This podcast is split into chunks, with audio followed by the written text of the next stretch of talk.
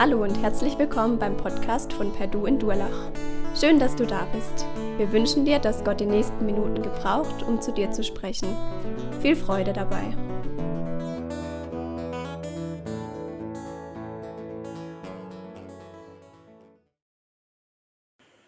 Guten Morgen auch von meiner Seite. Ich habe euch heute mal ein paar Fotos mitgebracht aus meiner Kindheit. Das sind Bilder, an die ich gedacht habe, als ich das Wort Bruderliebe gelesen habe, als ich davon gehört habe, dass ich über die Bruderliebe predigen soll. Hier sieht man mich auf jedem Foto und dann meine Brüder und meine Schwester, wie wir uns lieb haben. Also, das ist Jonathan, der letzte Woche gepredigt, Benjamin und meine Schwester Daniela. Das ist das, woran ich gedacht habe, als ich gelesen habe, Bruderliebe. Und auch heute soll es um den Begriff der Bruderliebe gehen und um die Aufforderung zur Bruderliebe hin. Ich lese den Text aus 1. Petrus 22 bis 2 Vers 3. Ihr könnt es sehr gerne mitlesen. Da ihr eure Seelen gereinigt habt im Gehorsam unter der Wahrheit, hin zu ungeheuchelter Bruderliebe. Liebt einander anhaltend aus reinem Herzen. Denn ihr seid wiedergeboren, nicht aus vergänglichem Samen, sondern aus unvergänglichem, durch das lebendige und bleibende Wort Gottes. Denn alles Fleisch ist wie Gras und all seine Herrlichkeit wie des Grases Blume. Das Gras ist verdorrt und die Blume ist abgefallen. Aber das Wort des Herrn bleibt in Ewigkeit. Dies aber ist das Wort, das euch als Evangelium verkündet worden ist. Jetzt Kapitel 2. Legt also ab alle Bosheit und allen Betrug und Heuchelei und Neid und alles üble Nachreden und verlangt stattdessen nach dem Wort Gottes wie Neugeborene nach der reinen Muttermilch, damit ihr durch sie zur Rettung wachst. Denn wirklich geschmeckt habt ihr ja, dass der Herr gütig ist. Da habt ihr es gehört, die Bruderliebe. Heute soll es aber trotz des Begriffs tatsächlich weniger darum gehen, leider, und vielmehr um unsere Gegenwart und unsere Zukunft. Petrus meint nämlich, wenn er Brüder sagt, nicht unbedingt das hier. Was Petrus hier macht, ist logischerweise eine Weiterführung dessen, was er bisher gemacht hat, also was ihr die letzten Wochen gehört habt. Der Brief war ja an verfolgte Christen in Kleinasien gerichtet. Und Petrus erinnert sie immer wieder an ihre Wiedergeburt, an ihren Glauben, an das Evangelium. Und dann ermutigt er sie, sich demnach zu verhalten. Gerade weil und wenn sie so sehr leiden müssen. Vielleicht erinnert ihr euch an die letzten zwei Wochen. Es geht Petrus oft darum zu klären, welche Auswirkungen unser Heil auf unser Leben hat. Er zeigt uns immer, hey, das bist du, weil du Jesus angenommen hast. Paulus sagt, wir sind neue Kreaturen und wenn man eine neue Kreatur ist, dann weiß man natürlich am Anfang nicht genau, okay, wie verhalte ich mich jetzt? Ist ein bisschen so, wie wenn Iron Man zu dir geht und dir seinen Anzug gibt und dich einfach dann so alleine lässt. Ja, okay, was soll ich jetzt machen? Und da ist Petrus ganz gut, weil er kommt und sagt, hey, okay, du hast jetzt hier den Anzug, das und das musst du jetzt machen. Du warst Iron Man nicht, indem du den Anzug hast, du musst jetzt auch die Welt retten. Theologisch ausgedrückt heißt es, er sagt, er, er zeigt uns hier die logischen und die notwendigen Konsequenzen, die aus unserem Glauben folgen müssen. Denn dein Verhalten und dein Handeln ist notwendiger Teil deines Glaubens und deiner Rettung und ist kein Zusatz. Wir können das nicht trennen. Und dieses Schema habt ihr die letzten zwei Wochen gehört. Petrus hat gesagt, setzt eure Hoffnung auf ihn, weil ihr gerettet seid. Und letzte Woche, seid heilig, denn Gott ist heilig. Und seid ehrfürchtig, denn Gott urteilt nach dem, was ihr tut. Was wir die letzten Wochen gehört haben, ging sehr viel um individuelles Wachstum. Und heute lenkt Petrus so ein bisschen den Blick auch nach links und nach rechts. Genau nach demselben Schema wie die Verse vorher geht Petrus hier vor. Er zeigt uns wieder indikativ und imperativ Zuspruch, Aufforderung, ähm, das, was wir haben und das, was wir tun sollen. Und deswegen, vielleicht schon euch schon aufgefallen, finden wir hier in Vers 22, liebt einander anhaltend aus reinem Herzen, als Hauptsatz, als Aufforderung. Das ist die eine, der eine große Block, den wir heute, äh, den wir heute behandeln wollen. Die Liebe. Und dann in Kapitel 2, legt also ab und verlangt stattdessen, ist der zweite große Block. Also im ersten großen Block reden wir über die Liebe und da schauen wir uns an einmal, was für eine Art von Liebe, die Art und Weise. Und danach schauen wir uns auch die Grundlage der Liebe an und im zweiten Teil dann auch das Ablegen und Verlangen. Darauf kommen wir dann später. Also, recht offensichtlich, liebt einander anhaltend aus reinem Herzen. Das ist mein erster Punkt heute, die Art und Weise der Liebe. Dieser simple Satz hat drei wichtige Punkte. Einmal einander, einmal anhaltend und aus reinem Herzen. Der erste Punkt einander. Jesus hat in Johannes 13, Vers 35 zu seinen Jüngern gesagt, daran wird jeder erkennen, dass ihr meine Jünger seid, wenn ihr Liebe untereinander habt. Und sehr eng mit dem Begriff einander ist der Begriff Bruderliebe verbunden. Denn dieses Einander unterscheidet die Bruderliebe von der Nächstenliebe.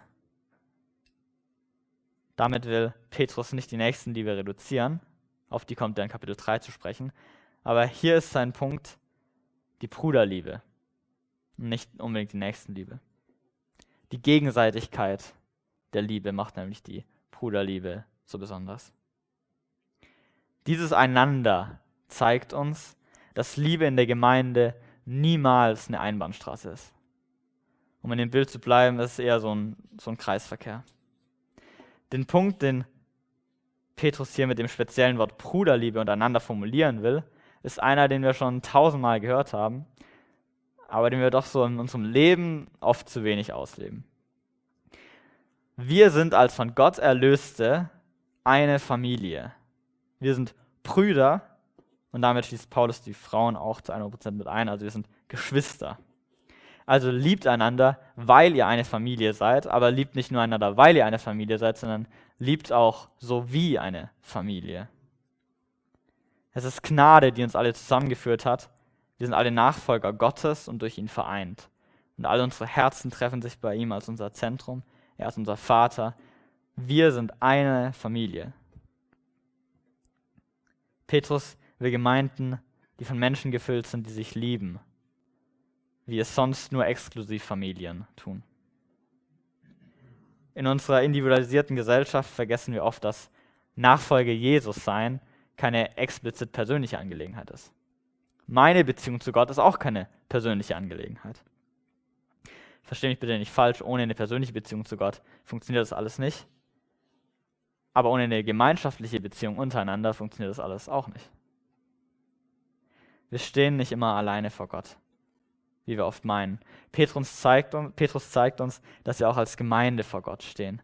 Die Briefe in der Offenbarung zum Beispiel sind keine Gerichtsschreiben oder Belobigungen an einzelne Personen, sondern an ganze Gemeinden. Gott sieht uns auch als Gemeinde, als eine Familie. Jesus sagt in Markus 3, Vers 33 bis 35, wer ist meine Mutter? Und wer sind meine Geschwister? Und er sah die an, die rings um ihn herum saßen und fuhr fort, seht, das sind meine Mutter und das sind meine Geschwister. Denn wer den Willen Gottes tut, der ist mein Bruder, meine Schwester und meine Mutter. Das ist krass. Für uns mag das ein wenig direkt sein und Eingriff in unsere Privatsphäre oder unser bisheriges Familiendenken. Aber gerade für die verfolgten Christen, an die Petrus hier schreibt, deren Familien oft auseinandergerissen wurde, ist es eigentlich echt eine heilsame Botschaft. Und vielleicht will Petrus uns an diesem Punkt aber ein bisschen zu nahe treten. Jesus definiert Familien neu. Und Paulus sagt auch, in der Gemeinde behandle ältere Menschen wie Väter und ältere Frauen wie Mütter und alle anderen wie Geschwister. Das klingt vielleicht komisch, aber hier in diesem Raum, hier sitzt nur Familie von mir. Und so müssen wir vielleicht anfangen zu denken. Hier sitzen Mütter, Väter und Geschwister von mir, auch wenn es vielleicht komisch klingt. Und noch ein kurzer wichtiger Punkt zu dem Einander in Bruderliebe. Diese Bruderliebe bekommt abseits von den Zuschreibungen der Liebe, wie anhaltend, auf das wir gleich kommen, noch das Adjektiv ungeheuchelt. Ungeheuchelt zu lieben ist eine Herausforderung. und unser Verhalten allein garantiert uns nichts. Es wird nur durch die Aufrichtigkeit wertvoll. Unser Verhalten allein garantiert uns nichts. Es wird erst durch die Aufrichtigkeit echt. Ungeheuchelt zu lieben ist eine Herausforderung. Und manche Menschen machen es uns bestimmt nicht leicht. Das würde Petrus auch bestimmt nicht leugnen. Aber wir sind oft die Ersten und die Besten darin, dankbar zu sein, dass Gott uns nicht mit unserer Schuld ansieht, sondern seinen Sohn an unserer Stadt sieht. Aber gleichzeitig sind wir oft die Letzten und die Schlechtesten darin, unsere Mitmenschen, so, also unsere Mitmenschen in unseren Mitmenschen Jesus anstelle ihrer Fehler zu sehen. Also lasst uns heute am besten damit beginnen. Der zweite Punkt, wie wir lieben sollen, der Art und Weise und die Liebe, ist anhaltend.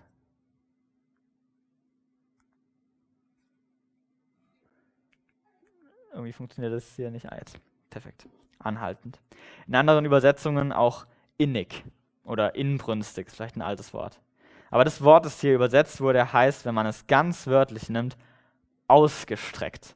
Wie ein Muskel, der voller Anspannung ausgestreckt ist, weil er irgendwas greifen will, was eigentlich zu weit weg ist. Mit vollem Einsatz ausgestreckt. So soll unsere Liebe für unsere Geschwister sein. Ausgestreckt bis zur Grenze und noch weiter. Es gibt im ganzen Neuen Testament nur zwei weitere Stellen, an denen dieses Wort hier vorkommt. Eine davon ist für, an Paulus zugeschrieben in der Apostelgeschichte und die andere steht im Lukasevangelium. Und zwar als Jesus im Garten Gethsemane betet, steht dieses Wort, um sein Gebet zu beschreiben. Er betete anhaltend, innig, mit voller Anstrengung ausgestreckt. So sehr, dass sein Körper Blut und Schweiß schwitzte, dass sein Körper mit Blut und Schweiß durchnässt war. Und so soll unsere Liebe untereinander sein. Das ist nicht immer angenehm. Das ist nicht immer rosa-rote Liebe, ist oft anstrengend und aufopfernd. Mit Blut und mit Schweiß. Vielleicht hatte Petrus diese Szene im Kopf. Vielleicht auch nicht. Aber die Person Jesus hatte er ganz sicher im Kopf. Jesus hat gesagt, liebt einander so, wie ich euch geliebt habe. Die größte Liebe beweist der, der sein Leben für seine Freunde hingibt. Das hat Jesus geboten. Wir sollen aufopfernd lieben, so wie er. Wie in einer Familie. Wenn du heute einen Anruf bekommen würdest, vom Krankenhaus, dass deine Mutter im Krankenhaus liegt, dann würdest du wahrscheinlich sofort alles stehen und liegen lassen und zu ihr fahren, hoffe ich zumindest. Wenn dein Bruder irgendwelche Dummheiten macht, dann würdest du auch alles dafür geben, ihn zu schützen. Wenn du siehst, dass deiner Schwester nicht gut geht, dann würdest du alles machen, um sie zu ermutigen. Und wenn du dein Kind lange nicht siehst, dann sehnst du dich nach ihm, dann rufst du es an, dann besuchst du es. Und wir sind bei manchen Gemeindegliedern sonntags froh, wenn sie nicht kommen und wir sie nicht ertragen müssen. Ich denke, wir müssen alle nicht allzu lang nachdenken, da fallen uns solche Menschen ein. In unserer Gemeinde. Und das ist echt schade. Ich möchte euch heute ermutigen, diese Menschen wie eure Brüder und Schwestern anzusehen. Auch wenn es euch schwerfällt, sie zu lieben, dann schaut nicht sie an, sondern seht Jesus in ihnen. Wir sind als Gemeinschaft wie ein Körper, sagt Paulus. Wenn du jetzt Schmerzen am Fuß hast, dann beugt sich dein Rücken, dann schaut dein Auge auf den Fuß und deine Hand zieht den Splitter raus, in den du getreten bist. Lass uns heute so anfangen zu lieben. Johannes zeigt uns ein Beispiel von vielen, wie Blut und Schweiß für die Gemeinde geopfert werden können. Das hat Thomas vorhin schon vorgelesen, ich möchte es nochmal lesen. Angenommen, jemand, der alles hat, was er zum Leben braucht, sieht seinen Bruder oder seine Schwester Not leiden wenn er sich ihnen verschließt und kein Mitleid hat, wie kann da die Liebe Gottes in ihm bleiben? Meine Kinder, unsere Liebe darf nicht in Worten und schönen Reden erschöpfen. Sie muss sich auch durch Tun als echt und wahr erweisen.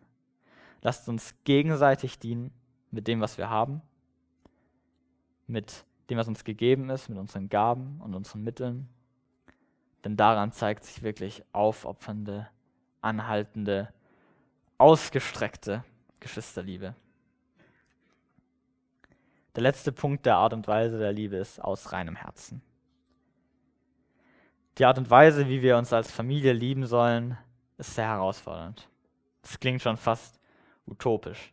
Und berechtigterweise stellt sich die Frage, warum sollen wir das? Wie können wir das schaffen? Was ist die Grundlage? Und hier steht aus reinem Herzen. Dieses aus reinem Herzen bezieht sich auf den ersten Teil des Verses und leitet direkt zu der Frage nach dem Warum, unserem zweiten Punkt ein, der Grundlage des, der Liebe. In Vers 22 am Anfang steht, da ihr eure Seelen gereinigt habt, im Gehorsam unter der Wahrheit hin zu ungeheuchelter Bruderliebe, dann kommt unser Befehl, liebt einander. Und dann kommt nochmal eine Begründung, denn ihr seid wiedergeboren. Also ihr seht, hier steht, da ihr eure Seelen gereinigt habt, das bezieht sich auf die reinen Herzen, liebt einander, denn ihr seid wiedergeboren. Begründung, Aufforderung, Begründung. Wir haben hier also zwei begründende, kausale Nebensätze, die zu unserer Aufforderung, einander zu lieben, stehen. Die Aufforderung, einander zu lieben, wie wir das machen wollen, haben wir jetzt abgehakt. Jetzt schauen wir uns auch die Begründung an, okay? Die Grundlage der Liebe. Da ihr eure Seelen gereinigt habt, im Gehorsam unter der Wahrheit. Das klingt ein bisschen kompliziert. Seelen gereinigt im Gehorsam unter der Wahrheit. Was meint Petrus damit? Die Antwort, die ich gefunden habe, ist, dass er damit Glaube und Vertrauen in das Evangelium meint. Das ist sehr wichtig. Wahrheit ist für Petrus gleichgesetzt mit dem Evangelium. Später verwendet er das quasi als Synonyme. Das sehen wir in Kapitel 3. Und Gehorsam gegenüber dem Evangelium ist dann das, was das Evangelium gebietet. Und das ist Vertrauen und Glauben. Das ist klar im Zusammenhang auch mit dem vorigen Vers, der zusammen mit diesem Vers eigentlich einen Satz bildet. Und dort steht, euer Glaube und eure Hoffnung ist jetzt in Gott. Und dann geht es ohne Punkt weiter, da oder in, indem ihr eure Seelen gereinigt habt im Gehorsam unter der Wahrheit. Petrus meint ja nicht das Halten von Gesetzen. Das denkt man oft, wenn man hört, irgendwie Gehorsam unter der Wahrheit. Er meinte nicht das Abhaken von irgendeiner Liste oder das Einhalten von irgendeiner Grenze.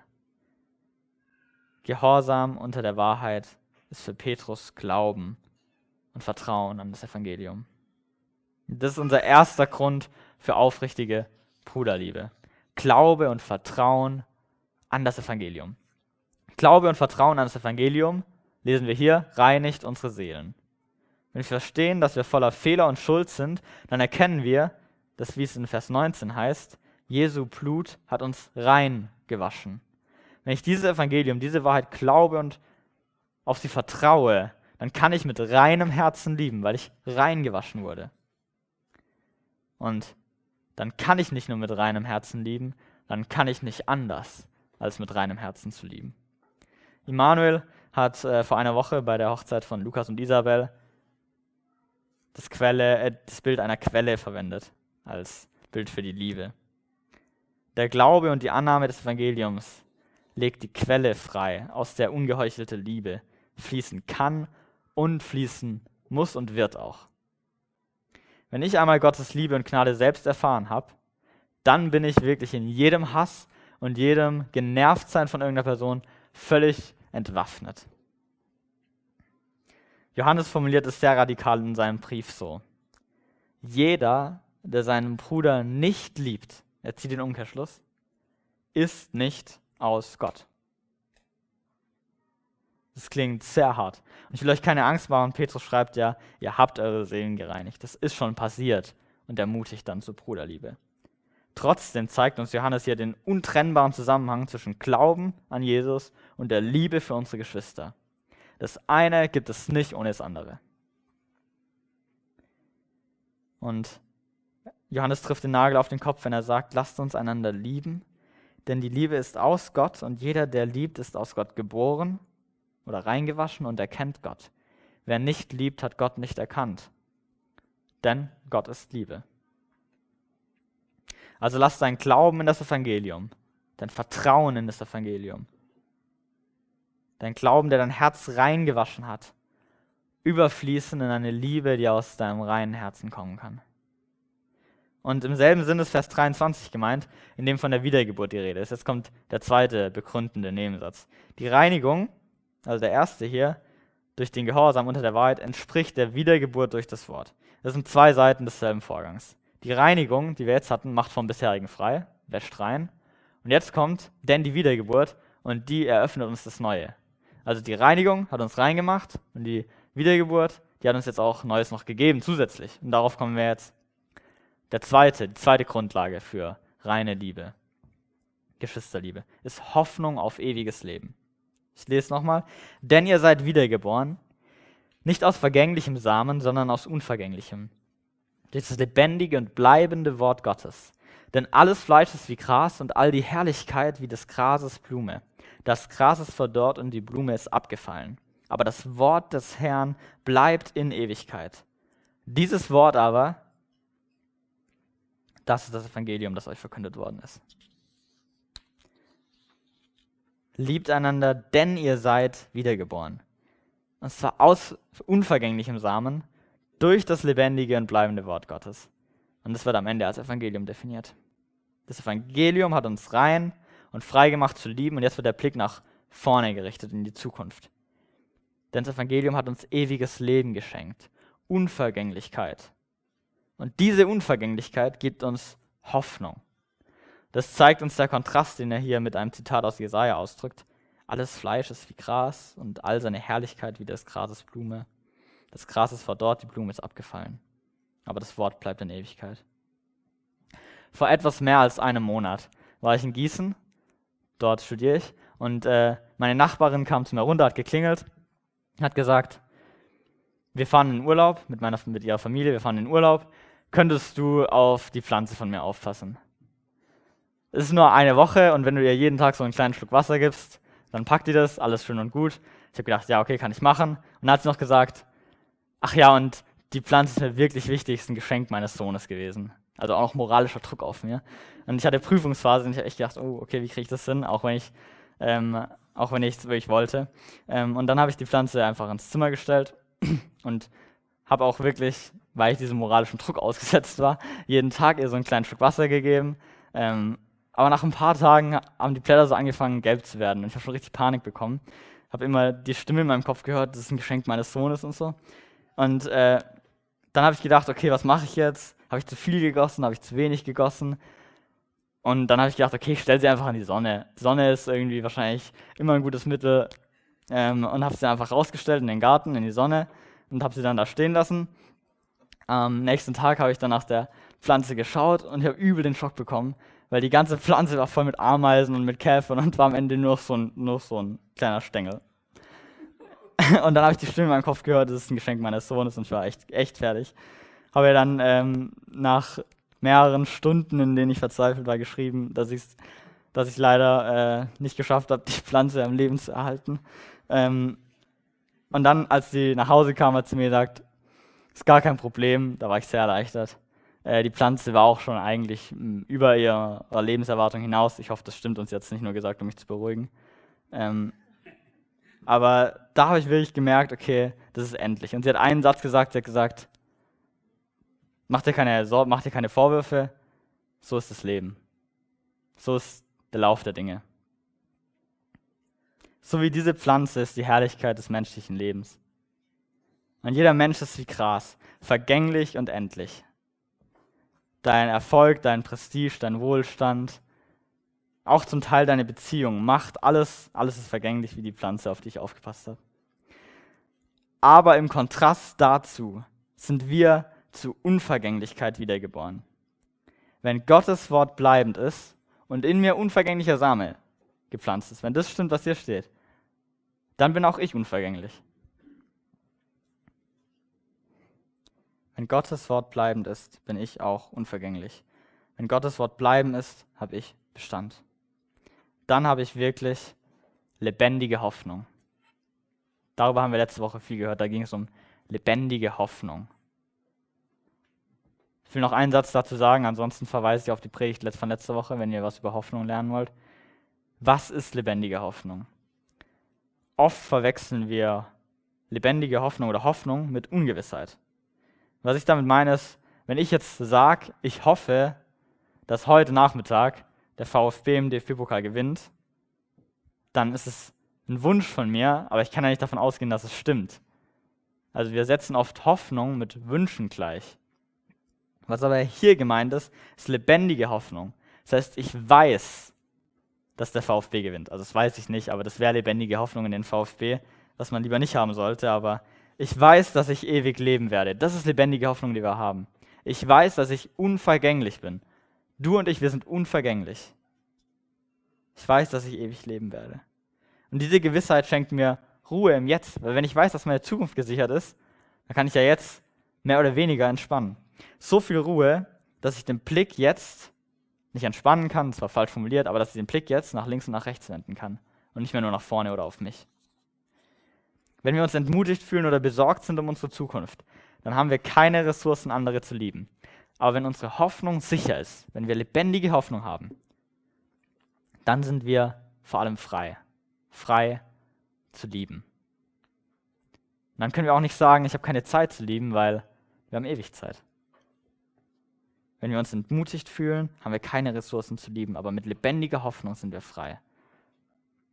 Das sind die zwei Grundlagen anhaltender, ungeheuchelter Bruderliebe. Glaube und Vertrauen in das Evangelium, das uns reinigt, unsere Herzen befähigt, rein zu lieben und das Evangelium schenkt uns Unvergänglichkeit und lebendige Hoffnung. Also ich fasse den ersten Teil nochmal zusammen. Paulus fordert uns auf. Ups. Paulus, Petrus fordert uns auf, uns gegenseitig anhaltend und aufopfernd und ungeheuchelt zu lieben, weil wir eine Familie sind. Und das können wir, weil wir durch unseren Glauben und unser Vertrauen in das Evangelium gereinigt wurden und weil dieses Evangelium uns lebendige Hoffnung gibt, die uns frei macht, zu lieben. Das ist der erste Teil, der erste Block, der erste Imperativ. Liebt einander, den wir jetzt abgehakt haben. Jetzt kommen wir zum zweiten Teil des Textes. Kapitel 2, Vers 1 bis 3. Ich lese nochmal vor. Legt also ab alle Bosheit und allen Betrug und Heuchelei und Neid und alles üble Nachreden. Und verlangt stattdessen nach dem Wort Gottes, wie Neugeborene nach der reinen Muttermilch, damit ihr durch sie zur Rettung wachst. Denn wirklich geschmeckt habt ihr ja, dass der Herr gütig oder auch gnädig ist. Legt also ab. Was hier steht, ist eine Weiterführung der Argumentation, die Paul Petrus gerade gemacht hat. Das Wort also bezieht sich auf die vorigen Verse. Wir erinnern uns, liebt einander, denn ihr seid wiedergeboren. Die Logik gerade eben war, weil ihr wiedergeboren seid, liebt einander. Und jetzt geht es weiter. Und legt deshalb legt also alle Bosheiten, allen Betrug und alles bla bla bla ab. Also aufgrund der Wiedergeburt, weil ihr lebendige Hoffnung habt, legt jetzt das und das ab. Johannes schreibt in seinem ersten Brief, den ich heute jetzt schon ein paar Mal zitiert habe und den ich euch ans Herz lege, sind nur fünf Kapitel, aber die haben es echt in sich. Er schreibt hier treffend, wer diese Hoffnung hat, eine Hoffnung, die ganz auf Jesus ausgerichtet ist, hält sich von jeder Sünde fern, um so rein zu sein wie er. Das steht in 1. Johannes 3, Vers 3. Wer diese Hoffnung hat, hält sich von jeder Sünde fern. Und genau diese Hoffnung haben wir. Das haben wir ja gerade gesagt. Diese Hoffnung wurde uns gegeben. Darum sollen wir alle Bosheit, allen Betrug und Heuchelei und Neid und Nachreden ablegen. Das ist nicht kompatibel mit unserer Wiedergeburt, mit eurem neuen Wesen. Das passt nicht. Liebe trägt keine Bosheit. Liebe betrügt nicht. Liebe ist ungeheuchelt, da ist keine Heuchelei, das hatten wir vorhin. Liebe ist nicht neidisch und sie verleumdet nicht. Das passt einfach nicht. Bosheit, Betrug und Neid, wenn wir uns die Sachen, die aufgezählt werden, genauer anschauen, sind Grundhaltungen. Aus denen wächst Heuchelei und üble Nachrede. Bosheit ist ja recht generell. Betrug beispielsweise ist der Wunsch, jemanden von etwas überzeugen, was, was nicht der Wahrheit entspricht, was nicht der Wirklichkeit entspricht. Ich betrüge dich. Und Heuchelei ist eine Spezifikation davon. Nämlich in Bezug auf mich. Ich will, dass du etwas glaubst, was nicht stimmt, ist Betrug, in Bezug auf mich. Ist Heuchelei. Du bist vor, glücklich verheiratet zu sein, obwohl deine Familie ein tägliches Schlachtfeld ist und deine Ehe immer mehr am Scheitern ist. Du sagst, dir geht's gut, obwohl du auf der Fahrt hierher vor lauter Sorgen nicht klar denken konntest.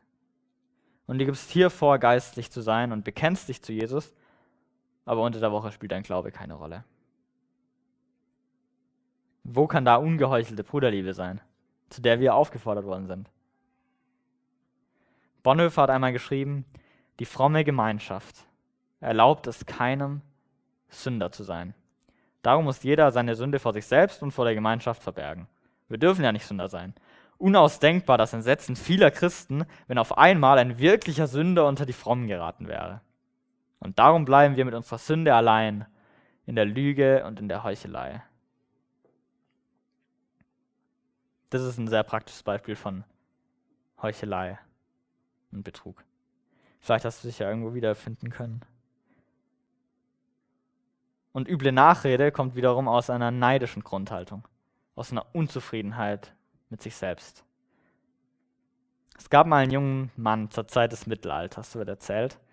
Der besuchte einen Mönch und sagte, ich habe gesündigt, indem ich über jemanden schlecht nachgeredet habe. Was soll ich tun? Und der Mönch hat gesagt, nimm dir Federn und leg vor jedes Tür im Dorf eine Feder. Der junge Mann hat gedacht, okay, ich mach's, aber ich habe keine Ahnung, worauf ich achten soll oder so. Hat dann die Federn genommen und hat vor jede Tür eine Feder gelegt. Kam dann am Abend wieder zurück zum Mönch und hat gesagt, ja, okay, ich habe jetzt vor jede Tür eine Feder gelegt. Der Mönch hat gesagt, okay, dann dreh jetzt um und sammel alle wieder ein.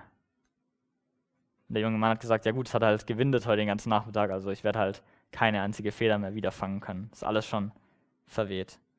Der Mönch hat gesagt, so ist es mit deiner üblen Nachrede. Deine Worte kannst du nicht wieder einfangen. Also tu es nicht mehr. Wir unterschätzen oft die Auswirkungen unserer Worte. Und das, obwohl die Bibel uns sehr oft davor warnt, zum Beispiel im Jakobusbrief. Neid und schlechtes Reden hinter dem Rücken sind so zerstörerisch für eine Familie. Vielleicht kennt ihr selber Beispiele, wo Familien an Neid zerbrochen sind. Lasst das nicht passieren in unserer Gemeinde. Und das ist vielleicht ein extremes Beispiel. Üble Nachrede, Neid. Aber auch in unseren Kreisen ist es oft subtil vorhanden. Wenn ich sage, hey, ich sage dir jetzt Folgendes, nur als Gebetsanliegen, aber wusstest du schon, dass Person XY und dann fallen wir schon in üble Nachrede rein, weil wir unzufrieden mit uns selbst sind, aber unter dem Deckmantel von Frömmigkeit. Und dann frage ich nochmal, wo kann da ungeheuchelte Bruderliebe sein, zu der wir aufgefordert worden sind? Petrus fordert uns auf, das alles hinter uns zu lassen, abzulegen. Wie alte Kleidung, die man auszieht. So formuliert es Paulus oft. Weil wir lebendige Hoffnung haben. Jetzt fragt ihr euch vielleicht, okay, wie kann ich das denn ablegen? Ich würde es ja gerne ablegen. Ich habe vielleicht sogar entdeckt, dass es bei mir ein Problem ist, das ich habe. Verlange stattdessen nach dem Wort Gottes, wie Neugeborene nach der reinen Muttermilch, damit ihr durch sie zur Rettung wachst. Denn wirklich, geschmeckt habt ihr ja, dass der Herr gütig ist. Und das ist mein letzter Punkt, also bitte ich euch nochmal um eure volle Aufmerksamkeit für die letzten Minuten. Das ist nämlich ein sehr wichtiger Punkt. Hier ist das Mittel, wie wir das in Vers 1 ablegen können. Lege ab und verlange stattdessen. Verlange nach dem Wort Gottes. Es ist sehr interessant zu beobachten, was Petrus hier nicht befiehlt, wozu er nicht auffordert. Er weist nicht dazu auf, er fordert nicht dazu auf, das Wort zu lesen, zu studieren, es zu lehren oder darüber zu meditieren. Dazu fordert die Bibel an anderen Stellen auf. Er fordert hier auf, das Wort zu verlangen. Sehr interessant. Und zwar wie ein Neugeborener nach Muttermilch verlangt. Ein tiefes Verlangen geht dem Lesen und dem Studieren und dem Meditieren vor. Es kommt dann natürlich als Folge. Aber was Petrus hier fordert, ist Verlangen nach dem Wort Gottes. Mit dem Ziel, damit ihr durch sie zur Rettung wachst. Damit meint Petrus nicht Rettung im Sinne von Wiedergeburt, sonst würde sein Vergleich ja gar keinen Sinn machen, weil wenn man nicht geboren ist, kann man ja nicht verlangen. Also kann das Baby ja nicht nach Muttermilch verlangen. Ähm, Joni hat das letzte Woche schon gesagt, was Petrus in dem Sinne mit Rettung meint. Er meint damit quasi nicht die Wiedergeburt, die haben wir schon, die Rettung, wir sind erlöst, sondern die Rettung quasi das Erbe im Himmel, das auf uns wartet. Also verlangt nach dem Wort was natürlich in Lesen und Studieren nach sich zieht, damit ihr wachst hin zur Rettung, um zu wachsen. Wie ein Neugeborener Milch braucht, um zu wachsen, brauchen wir Gottes lebendiges und bleibendes Wort, um zu wachsen. Es wäre ein großer Fehler zu denken, Wachstum wäre optional in unserem Glauben. Ohne das Wort Gottes und das Verlangen danach kann kein Christ wachsen. Und ohne Nahrung kann kein Säugling wachsen. Wenn der Säugling nichts trinkt oder isst, dann stirbt er. Und das ist, was diese Stelle hier zum Schlüssel macht, Wachstum. Wachstum ist das, was in Vers 1 beschrieben wird, richtig? Das Ablegen alter Gewohnheiten, das Ablegen von Bosheit, das Beenden von Verleumdung und Heuchelei und das Aufkommen von Offenheit und Liebe, das ist Wachstum. Also der Schlüssel, um das zu erreichen, der wird hier formuliert. Verlange nach dem Wort Gottes. Hast du noch Verlangen nach dem Wort Gottes? Kannst du es manchmal kaum erwarten, Gottes Wort zu lesen oder Zeit mit ihm zu, zu verbringen? Oder ist es bei dir schon leere und tote Routine oder sogar das Erste, das du streichst, wenn der Tag mal voll ist? Das kenne ich bei mir sehr gut. wenn ihr jetzt denkt, okay, das ist der Schlüssel, oder ist auch sehr an mich gerichtet, was, wenn kein Verlangen nach dem lebendigen Wort da ist? Wie kann ich das wieder haben und was sind Gründe dafür? Es gibt bestimmt viele Gründe, warum man kein Verlangen mehr nach dem Wort Gottes haben kann. Ich will nur auf zwei eingehen, die man aus dieser Stelle ableiten kann. Der erste Grund ist, bei manchen gibt es kein Verlangen, weil sie nicht wiedergeboren sind. Wenn kein Neugeborenes da ist, dann kann kein Neugeborenes nach Milch verlangen. Und wenn du denkst, dass das bei dir der Fall ist, und du aber vielleicht das hier loswerden willst, was in Vers 1 geschrieben wird, wenn du die Hoffnung, von der wir geredet haben, erleben willst und eine neue Familie noch inklusive kriegst, dann lade ich dich dazu ein, das Evangelium anzunehmen, von dem ich vorhin geredet habe, die Reinwaschung unserer Herzen und die, den Zusatz von ewigem Leben, von lebendiger Hoffnung, die uns frei macht zu lieben. Wenn du das haben willst, dann kannst du auch gerne Kontakt aufnehmen zu mir oder zu irgendwelchen Verantwortlichen in der Gemeinde. Und das ist der erste mögliche Grund. Vielleicht ist man nicht wiedergeboren. Aber der wahrscheinlich viel häufigere Grund, auf den ich jetzt zu sprechen kommen will, ist, was ist, wenn ich die Rettung schon angenommen habe? Wenn ich gesagt habe, okay, Jesus ist mein Erlöser, aber gerade einfach eine Phase habe oder auch schon länger so lebt, dass ich einfach, ich, ich spüre einfach kein Verlangen nach dem Wort Gottes. Was soll ich denn machen? dann ist hier auch ein Grund, den ich noch nennen will, der sehr wichtig ist. Der zweite Punkt ist die Sünde, die in Vers 1 genannt wird. Genauso wie das Verlangen und das Trinken des Wortes Liebe bewirkt und Wachstum bewirkt und das Ablegen bewirkt, kann das hier, was in Vers 1 geschrieben wird, die Bosheit, die Sünde, das Verlangen nach dem Wort Gottes betäuben. Also genauso wie dein Verlangen nach dem Wort Gottes die Sünde aus deinem Leben verdrängen kann, kann auch die Sünde dein Verlangen nach dem Wort Gottes betäuben. Ein Verlangen liegt oft ein Bedürfnis zugrunde.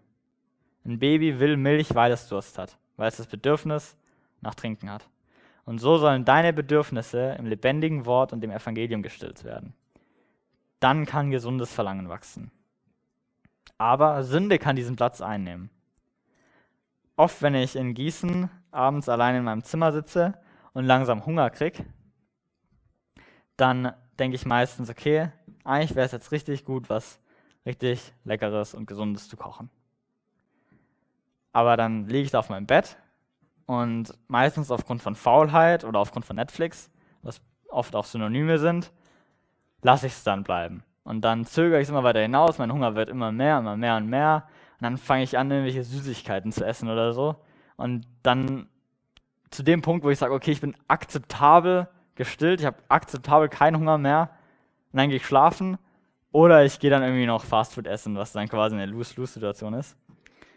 Und genau so kann Sünde deine dich akzeptabel befriedigende Süßigkeit sein, die dein Verlangen nach dem Wort Gottes ähm, betäubt oder erstickt, obwohl das Wort Gottes nach Gnade und Güte schmeckt. Entweder, und das ist jetzt der Punkt, entweder hält die Sünde dich vom Wort ab oder das Wort dich von der Sünde. Das ist ein Umkehrschluss, den diese Stelle hier zulässt. Entweder das eine oder das andere. Als Jesus in Markus 4 unter Versuchung stand, als er der Sünde nicht nachgeben wollte, hat er gesagt, der Mensch lebt nicht vom Brot allein, sondern von jedem Wort, das aus dem Mund Gottes kommt. Wie steht es um deine Sehnsucht nach Gott? Wenn du vielleicht gemerkt hast, dass Sünde dein Verlangen oder Sehnsucht äh, oder Sucht deine Sehnsucht begraben hat, dann stellst du dir hoffentlich die Frage, wie kann ich denn wieder gesundes Verlangen aufbauen nach dem Wort Gottes? Und hier steht ein Weg, den ich jetzt als letzten Punkt noch mit euch, mit euch in die Woche geben will. Verlangt nach dem Wort Gottes. Jetzt denn, wirklich, geschmeckt habt ihr ja schon, dass der Herr gütig ist. Oder gnädig könnte man hier auch äh, übersetzen oder freundlich ist ein Zitat aus den Psalmen, schmecket und seht, wie freundlich der Herr ist. Erinnerst du dich, als dir bewusst wurde, dass das mit Gott wahr sein muss?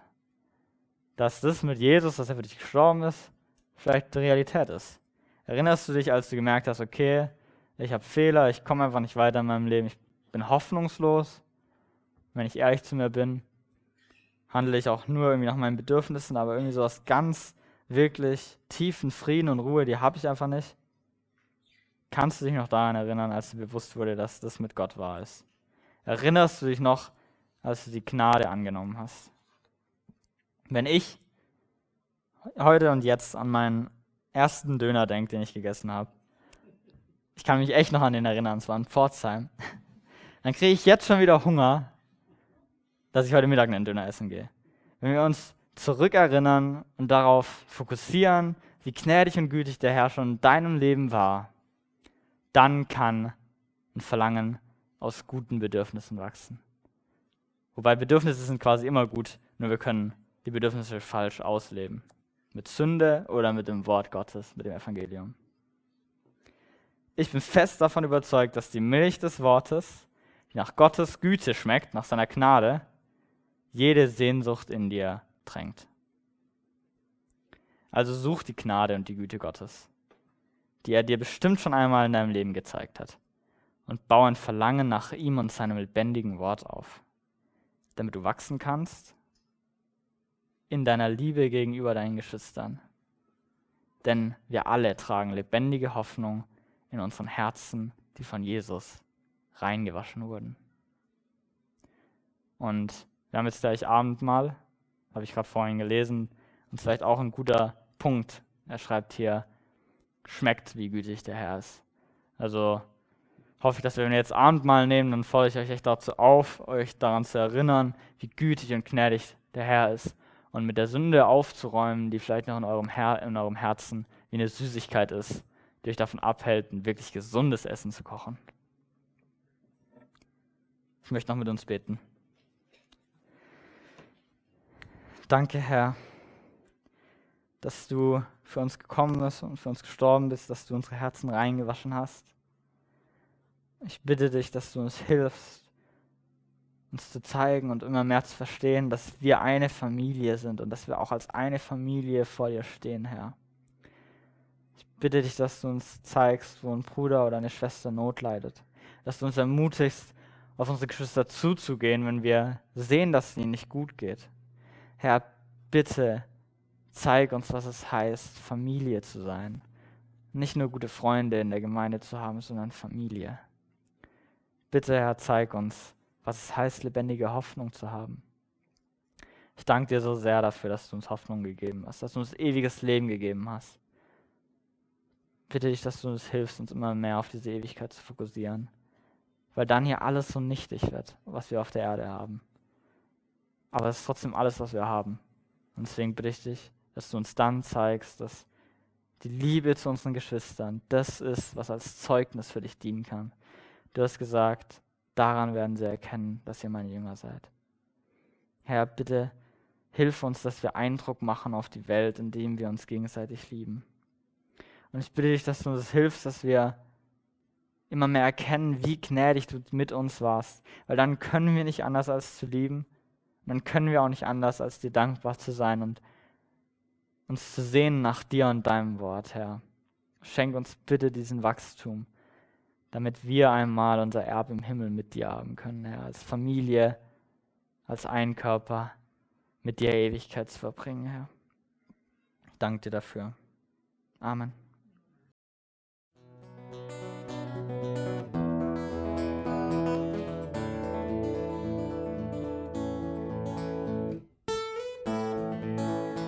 Wir hoffen, der Podcast hat dir weitergeholfen.